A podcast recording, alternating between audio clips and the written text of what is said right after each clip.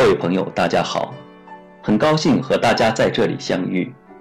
今天我们来了解一下福利经济学的作者、著名经济学家辟谷。Arthur 塞西尔辟谷，英国经济学家，剑桥学派主要代表人物之一。他1877年出生在英国怀特岛的一个军人家庭。辟谷最初的专业是历史，后来受当时英国著名经济学家马歇尔的影响，并在其鼓励下转学经济学。1900年毕业于剑桥大学，获文学学士学位。毕业后便一直留校讲授经济学，成为宣传他的老师。马歇尔的经济学说的一位学者。一九零八年，马歇尔退休，屁股接替马歇尔，担任英国剑桥大学国王学院经济学讲座教授，被认为是剑桥学派领袖马歇尔的继承人。当时他年仅三十一岁，是剑桥大学历来担任这个职务最年轻的人。他的任期长达三十五年。一直到一九四三年退休为止。屁股还担任过英国皇家科学院院士、国际经济学会名誉会长、英国通货外汇委员会委员和皇家所得税委员会委员等职务。辟谷的著述颇丰，比较著名的有：一九一二年的《财富与福利》，一九二零年的。福利经济学，一九二七年的产业波动论，一九二八年的公共财政研究，一九三三年的失业理论，一九三七年的资本主义与社会主义的比较，一九四一年的就业与均衡，等等。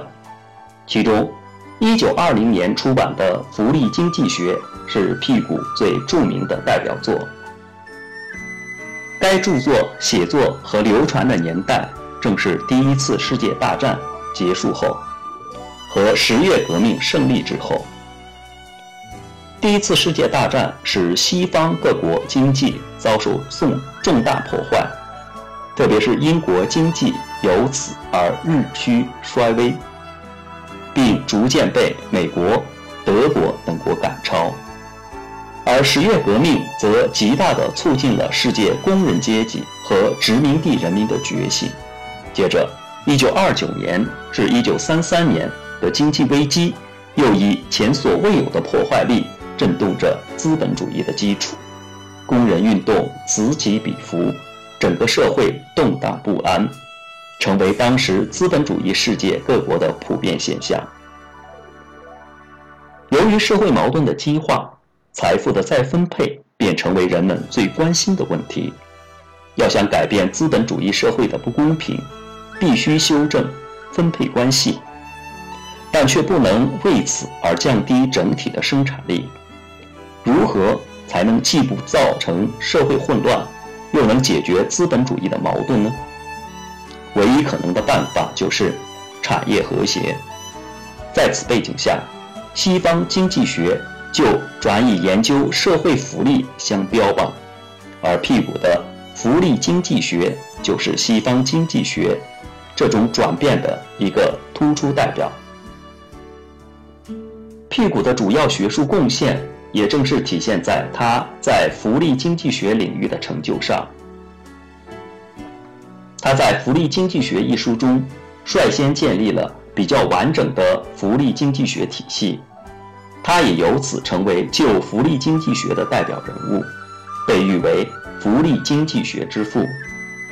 其学说不仅成为后来二十世纪三十年代兴起的新福利经济学的理论基础，而且也成为第二次世界大战后西方国家纷纷建立福利国家这一实践的理论基础之一。好了，关于。经济学家辟谷的介绍，我们就到这里。下一节，我们将将给大家介绍经济学家马歇尔，欢迎到时关注收听。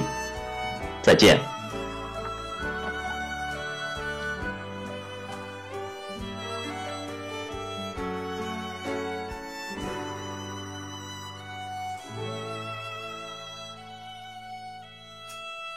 Yeah.